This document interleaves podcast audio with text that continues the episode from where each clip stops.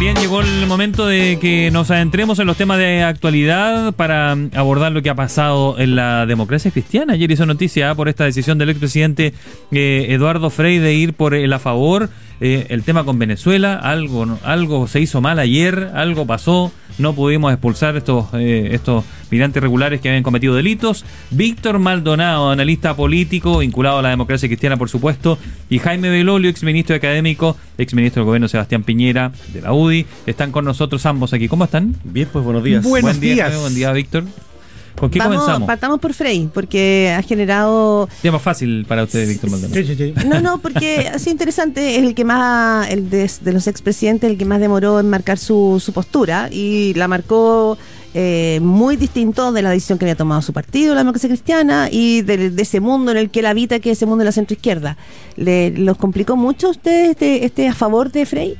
Sí, la, la decisión sí. Yo creo que la argumentación, la carta, la, la forma como ha abordado el tema, yo la comparto completamente. Ya. No comparto la conclusión, pero sí comparto el elemento central, que es una, es una carta corta, pero es una carta que es buen- bien digna de ser leída. Eh, él considera que como país, y esto creo que tenemos que empezar a pensarlo, no en bando, sino en país, no estamos acostumbrándonos a seguir consiguiendo acuerdos y consensos. Y ese es un fracaso. Y Frey habla de un fracaso que hemos Claro. tenido. Y ante ese fracaso dice, bueno, entre estas dos opciones, cortemos esto. Ya no, no más. Llevamos demasiados años. Él saca esa conclusión. Por los mismos argumentos que él puede dar, uno puede llegar a la conclusión al revés. A mí me Opuesta. ocurre. Pero no creo que el debate sea con Frey. Creo que el debate debe, debe ser de todos nosotros respecto de lo que estamos haciendo. Porque tenemos un déficit nacional en acuerdos que nos está pesando mucho. Oiga, le- ayer varios resaltaban, eh, con sus intereses, uno probablemente políticos me refiero y otros no, que destacaban la galla política que había tenido. Porque no es fácil irse contra su propio partido, ir solo, ir por la libre y probablemente su capital político eh, hipotecarlo. Eh, ayer la pasada, eh, ¿le reconoce eso? Absoluta. O sea, yo creo que no, cono- no tenemos mucha idea de lo que es Frey, por ejemplo, en el Asia Pacífico. Muy es el- importante. es el chileno con más prestigio en China. So- Es un amor mutuo, es una cosa impresionante. Eh, eh, por lo tanto, yo creo que se le pegó un poco esto de pensar en milenio. Entonces, está mirando a largo plazo. Frey tiene esa característica de solvencia que su mismo padre decía. Él es, él es sólido. Eh, Frey es sólido y es un ingeniero. Oiga, pero hay algunos en- encabezados por Rodolfo Siguel ¿sí? que quieren echarlo, po, por eso. Es que eh, eh, es- eso es ellos una no, de las ellos cosas. no vieron la, eso de... No, ah, no, no, no, eh, no están en el Asia Pacífico.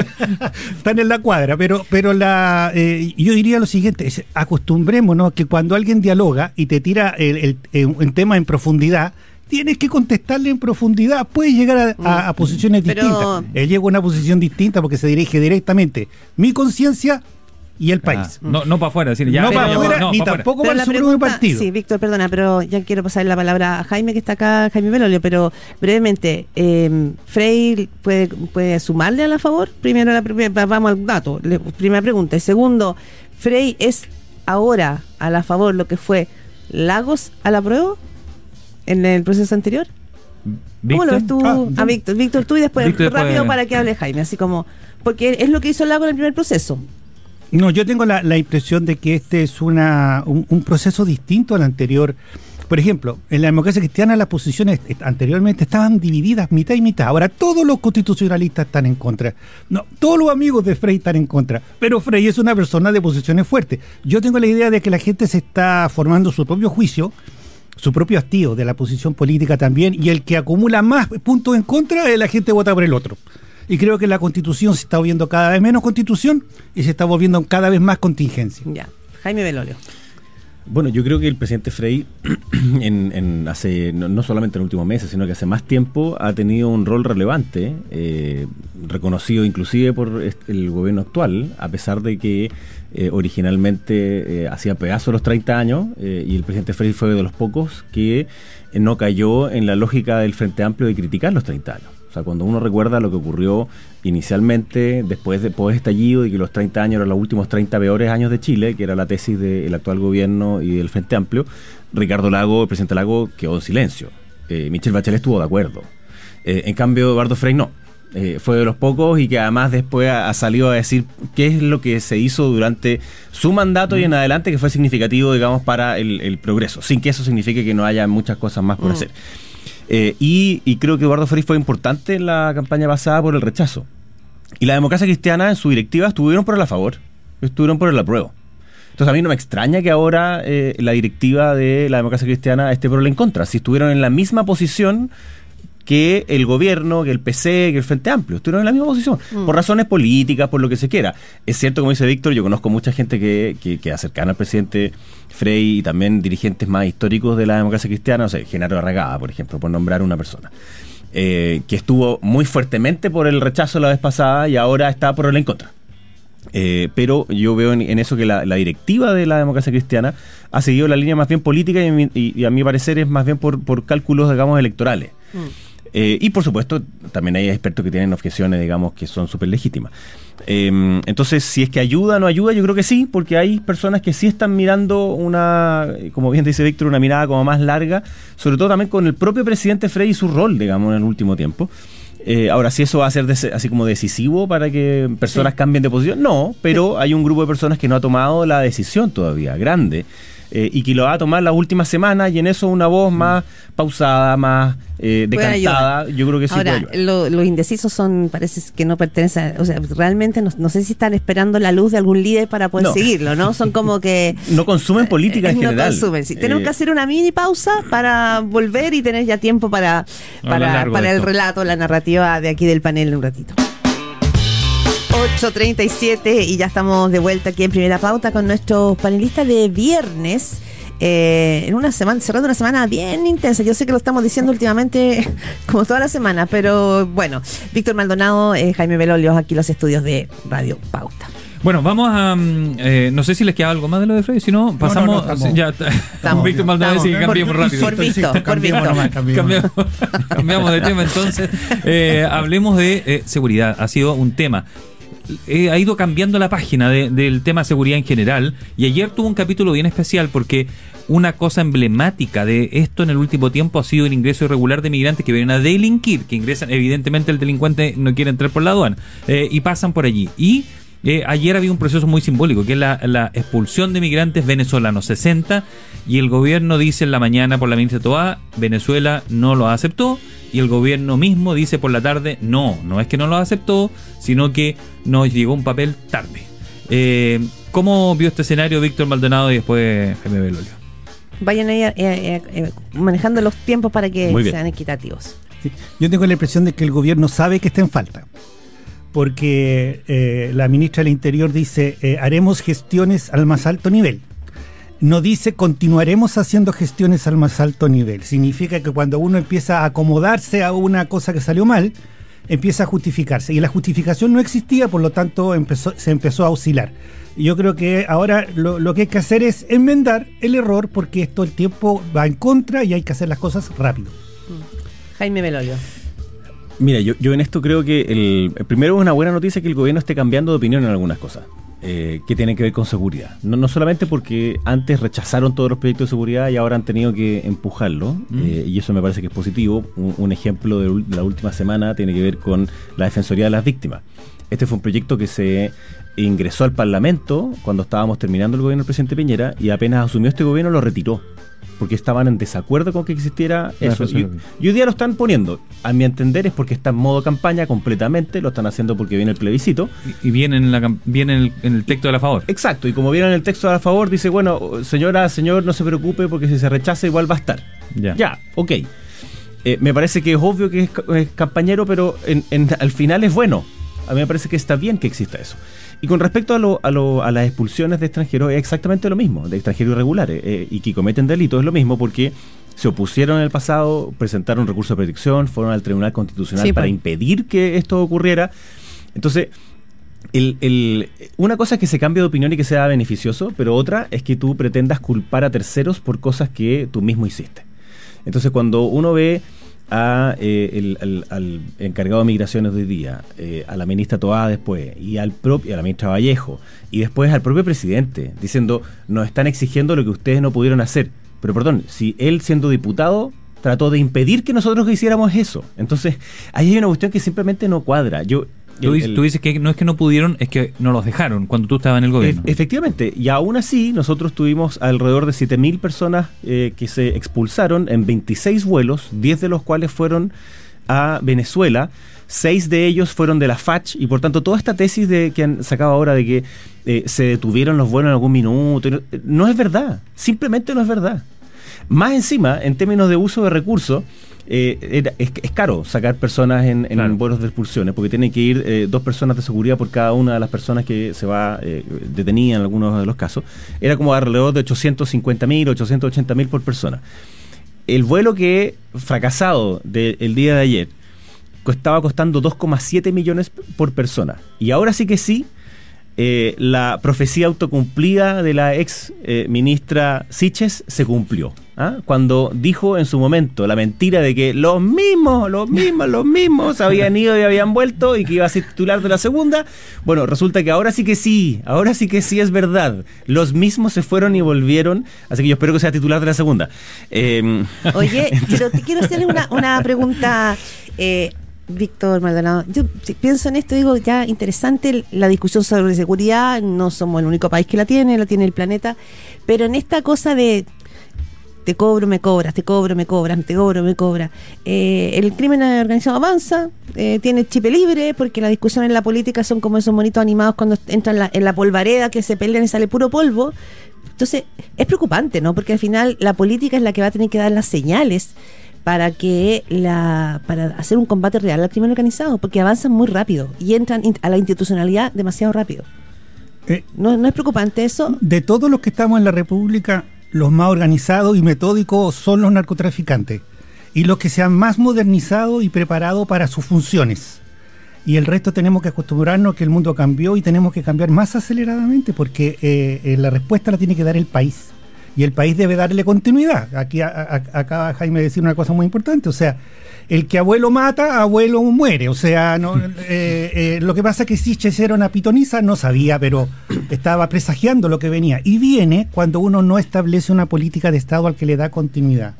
La migración ilegal es una política de Estado, no tiene nada que ver con el gobierno de turno y hay, que dar, y hay que darle continuidad. Lo que se haga ahora seguirá en el próximo gobierno, sea lo que sea el- que sea el próximo gobierno, porque tenemos que sumar. Si nosotros cada vez ah, nos sacamos las cuentas del pasado, en vez de sacar lo que debemos hacer en los próximos dos años, nos vamos a equivocar porque en el pasado todos cometimos errores. Y ahora, eh, ¿qué, hacemos con la situación que de los quienes quedan a cargo? Los rostros que uno ve son la ministra del Interior Carolina Toá, el subsecretario Monsalve. El subsecretario Monsalve ha tenido reuniones, reuniones eh, en privado, no secretas, pero en, en privado con eh, ex subsecretarios, incluso de eh, con Rodrigo Villa. Él mismo lo dijo, es decir, está No, avanzando. fue público Y, eh, en con Juan. Francisco Gali también. Y con Juan Mahmoud Alewi, y con pero Alewi en esa los, mesa. sí, los dardos han ido, han ido mucho hacia la ministra Toá, pero ¿es ella la responsable o hay alguien más del gobierno que la está dejando sola en esta tarea? No, sí, mi, mi punto en esto es que yo, creo que tienes razón, Claudia, cuando uno no puede decir, como ellos nos impidieron todas las medidas de seguridad, entonces ahora hay que impedirlas. Sería absurdo.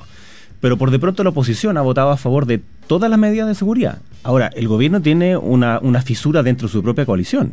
Cuando uno ve las votaciones sobre los proyectos, y que no es precisamente la democracia cristiana, digamos, sino que es la línea del PC la que ha votado en contra de proyectos que el propio gobierno, quizás sin mucho entusiasmo, pero ha tenido que promover igual, como por ejemplo usurpaciones.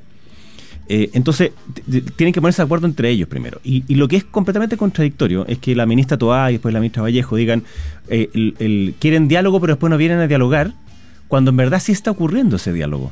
Entonces tú no puedes llamar a la oposición a que te ayude en ciertas cosas para que sea más transversal, para que haya una política de Estado y después al día siguiente ir a sacarle la mugre. O E- sea, ese como que, como que Manuel Monsalve tiene la mesa servida, los cafecitos, el juguito y viene alguien y le tira el mantel. Bueno, y, ¿Cómo mira, eso? imagínate, la, la semana pasada a mí también me tocó ir a la su- subsecretaría de Prevención del Delito. O sea, ¿Ya? la lógica de cooperar, por supuesto que sí, porque al final, ¿a quién le afecta el que, comillas, déjame ponerlo en caricatura, la política no se ponga de acuerdo? Le afecta a la persona común y corriente que no, no está buscando que le expliquen por qué aumentaron los secuestros, los homicidios, los delitos, sino que quiere que no ocurran. No, no quiere explicaciones, quiere que no ocurran. Entonces ahí tiene que haber una política de menos diagnóstico, más acción. Entonces eh, este dime y direte yo creo que es equivocado con respecto a las personas. Y segundo, ya después de casi dos años de gobierno, ya no estamos para seguir echándole la excusa a terceros. Mm. ¿Y la, ¿Y la acción esa, Víctor Maldonado, de quién la tiene que implementar y cómo? Bueno, lo lógico es evidente, el gobierno de turno, eh, pero pero ¿quién? ¿Quién toma las decisiones? ¿Quién, ¿Cómo lo hacen? Yo, yo creo que, se, aunque parezca raro, lo estamos haciendo mucho mejor en reserva que en público. Ya. sí, eso pasa siempre. ¿eh? la buena política. ¿Qué es la idea? La buena política es La buena política funciona los que, así. Los que tenían que estar reunidos, que, que, que, son además entre ellos se conocen muy bien y suelen llegar a acuerdos, están reunidos y se están poniendo de acuerdo. Lo que pasa es que el Monsalve es en realidad el ministro de Seguridad, un ministerio que no existe, pero que en realidad es la cabeza. Y no puede uno tener dos cabezas porque no puede tener dos direcciones. Lo que Monsalve sabe y lo que hasta los ex subsecretarios saben es mucho más en detalle de lo que los ministros, que no son especialistas en el área, conocen. Entonces, si la vocería de un tema especializado la toma el que no está en el día a día, se va a equivocar. O sea, efectivamente Monsalve cuenta todo lo que, lo que conversa con los... Por supuesto que no lo cuenta, si lo contara no, no, no empezaría a... ¿Y a quién se refiere que anda perdido en eso? ¿La ministra Orellana, la... la ministra Orellana y la ministra Vallejo? ¿Quién? o sea, la ministra Orellana es una ministra muy múltiple porque opina de, muchas cosas. Yo la envidio por esa capacidad que tiene de, de convertir todo en género. Es una cosa impresionante. Bien. No te ironía en su, eso, es, eso es un caso, eso es un caso aparte, muy aparte. Pero el resto es lo siguiente, Interior, que es un ministerio complejísimo, debe distribuirse bien las funciones. Seguridad es Monsalve. Mm. Y dejemos a la ministra en la relación con el Parlamento, que es un tema ya en sí muy, muy complicado. Una consulta respecto de esto, porque finalmente la política también tiene protagonistas. ¿Cómo ven el momento de la ministra Carolina Toal? Hemos visto... Eh, cansada, eh, hay un cambio en su rictus, quizá eh, muy cuestionada por la oposición y probablemente también hay con distancia al interior del propio gobierno, porque ella no tiene solamente las presiones fuera, las tiene adentro de la moneda. ¿Les preocupa la posición de la ministra Toá, considerando que el, no solo es la ministra Interior, es la jefa política del gobierno? Mm.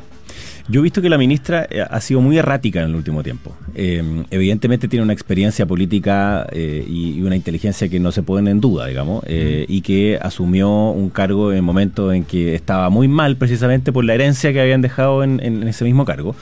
Pero yo creo que a veces se le ve a ella enfrentando ciertas cosas de manera muy sola. Segundo, estamos en una crisis de seguridad que es bien brutal, por tanto es evidente que hay una presión muy grande.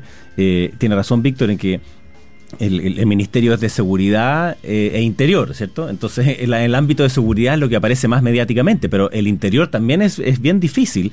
Y, mm. ¿para qué decir los problemas que ha tenido el gobierno en materia de interior en las seremías a lo largo de todo Chile? No solamente por el caso de Democracia Viva, sino que también otros más. Ha tenido un problema muy permanente de ejecución eh, en distintos ministerios. Entonces, a la ministra de Toadas, el, el, que tiene más experiencia, más eh, en, términos comparados ¿no? con, otras personas que antes estaban en cargos de subsecretaría o de ministerio, eh, le toca una, una pega muy múltiple, pero en eso yo creo que en el último tiempo ha tenido frases muy desafortunadas como por ejemplo cuando hablaba de los cubanos y decía que ellos podían estar caro, de turismo. Con, por ejemplo, el error que comete cuando apenas se em, rescata a la persona, digamos, del secuestro por parte de las policías. En vez de celebrar de que las policías habían hecho su trabajo, dice, no, es que se pagó el rescate. Eh, y así sucesivamente. Entonces hay una serie de frases que yo creo que son eh, erráticas que mm. generan mayor incertidumbre en un área en que lo que hay que hacer es lo contrario. Tú mencionas, que estás sola. Eh, ¿Y quién más debe ahí colaborar en eso? Tú estuviste dentro de un gobierno y sabes qué roles se puede jugar cada uno. ¿Quién más debería tener? Yo a, una que pediría que no me ayude tanto, compadre, es la ministra de la Mujer. O sea, porque cuando sale a decir, no, yo voy a ayudar aquí a la ministra que Toa porque en verdad la están atacando a ella, sale el subsecretario a decir, no, no la están atacando a ella. ¿Ah? Está simplemente poniendo una crítica sobre un instrumento. Mm. Eh, porque si, si algo, al hablar de una política pública y criticar eh, la fecha de toma de muestra de una encuesta significa un ataque de género, por favor. Mm. Ya, o, sea, ya llega el ridículo que es, peor para la ministra todas, de todas maneras. Víctor. Sí, ahí se degeneró la cosa porque no, no, no, correspondía. No, efectivamente, yo tengo la idea de que el, tema de, Carolina no es el tema de lo que le falta, es el tema de lo que le sobra. De lo que le sobra, correctamente. Ella es siempre brillante en sus declaraciones.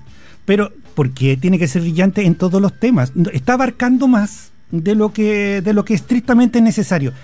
El ministro del Interior es la cabeza, pero no es el, el, brazo ejecutor de cada una de las decisiones importantes que toma el gobierno. El trabajo de equipo también consiste en darle el micrófono al que está al lado. Al lado tiene a Monsalve. Use la relación que tiene con Monsalve. La relación es buena. Entonces, no duplique el trabajo, cuando hay tanto, Mm. dedíquese a, a una materia y deje a los otros jugar. Ahora, hay un punto, porque creo que hay que ser eh, justo para mirar el- en la película completa. Eh, hace una semana, y es lo que gatilló la molestia del propio presidente Boric, la oposición, eh, digamos la derecha, eh, amenazaba con una acusación constitucional si no expulsaba eh, migrantes, ¿no es cierto? A varios miles de migrantes. Entonces, eh, digo, también no es que se exponga en primera fila, sino que también queda en primera fila frente a una acusación constitucional. Sí, yo, yo de esa solución me, me- me aparto. ¿ah? O sea, de la lógica de si no haces eso, entonces te acuso constitucionalmente, a mí no me gusta para nada porque las acusaciones constitucionales son por una infracción a la Constitución. Eh, y, y no porque si no haces algo que yo quiera hacer. O sea, es si no haces cumplir una ley, si es que eh, te saltas una ley. Sí, por supuesto. Eh, y por tanto a mí no me parece que uno tenga que ocupar como comodín, digamos, las acusaciones constitucionales. Y sacarla, sacarla tampoco se ve como remedio en este momento, ¿no? Eh, bueno, efectivamente no. Y, y sobre la acusación, no porque se haya chacreado antes, significa que tenemos que seguir chacreándola, digamos, o sea, para decirlo en buen chileno. Claro. Eh, entonces, a mí no me parece que esa sea la cartita a ocupar. Pero eh, sí hay otras formas de hacer una fiscalización al respecto de los actos de gobierno, digamos, y, y no tiene por qué ser necesariamente en- en- en, eh, a través de ella. Entonces, a la ministra hay que exigirle que eh, se cumplan ciertas cosas que ellos mismos se han comprometido, que haya una buena fiscalización, etcétera, pero pero no el, el- este emplazamiento, llamémoslo así, que ministra, si no hace eso, entonces no sé qué, no, no me gusta, pero tampoco el presidente puede responder a ese eh, emplazamiento eh, Ah. sacándole la mugre después a la oposición. Oye, y ya, ya hemos hablado harto de lo político vinculado a la seguridad. Eh, ¿Qué pasa ahora de lo más ejecutivo? Eh, nos decía Felipe Arboe, eh, el discurso duro le parecía bien, eso de, de, mm, que había adoptado el presidente Boric, que tenía, pero que ahora tenía que pasar algo como eh, inteligente, decía, ¿no? Eh, de, eso de, de la mano dura a la mano inteligente. Eh, es decir, ir y aplicar la medida. No, claro, dijo- ir dijo- a aumentar, por ejemplo, poner eh, mucha más fuerza militar en la frontera. Ir y facilitar, dijo, y hacer una, una secuencia de seguimiento a las personas que cometen delitos extranjeras, si es que son condenados, si es que son expulsados, es decir, hacer una, una cosa mucho más, más mejor aplicada. Eh, Víctor Maldonado, ¿qué, ¿qué cosa del punto de vista de lo práctico y esto que dice Felipe Arboe le, le hace sentido? Me hace sentido todo, porque el, en, eh, en interior, el más valiente, el mejor en interior, es el que proyecta en el largo plazo. Porque los pasos más importantes no los ves tú. Por ejemplo, armar un sistema de inteligencia. Eso se consigue en una década, pero alguien parte. Y el otro que tiene la, la voluntad, que viene de otro lado y le, da, y le da continuidad. O sea, porque es el Estado. Nosotros nos está faltando Estado no porque funcione mal la administración. Estamos poniendo personas que no entienden la a cabalidad la función en la que están. Y, y la oposición no colabora cuando a, a, a- a metida de pata, a metida de pata y media. O sea, no, no es, no es, estamos eh, concursando en el mal concurso, en el concurso del que, del que agrede más. Pero Ya. el ambiente de campaña, no estamos volviendo cam- en, en ambiente de campaña hasta donde, cuando no hay campaña. O sea, En todo rincón. eh, en todo rincón. Entonces, Claro. eh, eh, no, no es que pensemos todo el día en el siglo XXIII, pero no podemos pensar en la, en la semana como en largo plazo. Eso, eso Claro. es imposible. Jaime. No, totalmente de acuerdo en eso. O sea, y yo lo he contado varias veces, yo parezco en, en esto como, como que salir a, a- a venderlo siempre, pero claro, en el estudio que nosotros hicimos hace, algunos, hace un año atrás, eh, las personas nos decían que el futuro era en tres meses. Eh, y si para, las personas el futuro son tres meses, para la política es como una semana. Entonces, y, y eso es un problema sustantivo porque no hay espacio de, de- de colaboración. Pero esa inmediatez tiene que ver con la nueva generación. O sea, yo veo en, lo- los, jóvenes hoy día le dicen, bueno, el próximo domingo hay un almuerzo familiar, te dicen, el próximo domingo, falta demasiado. Eh, Tiene que ver con eso. ah, y tiene que ver con la frase de, de José Gregorio también, ¿no? Cuando habla de esta generación que dice, lo tenían todo y lo perdieron todo. Entonces, tiene- hay una inmediatez que tiene que ver con todos. Mira, y, y- y precisamente por eso, yo creo que ayer estábamos en un seminario con, con Carolina Tobá, de hecho, y también con Evelyn Matei. Y, Evelyn Matei dijo una frase que me gustó. Dijo, lo que hay que hacer es estabilizar al paciente.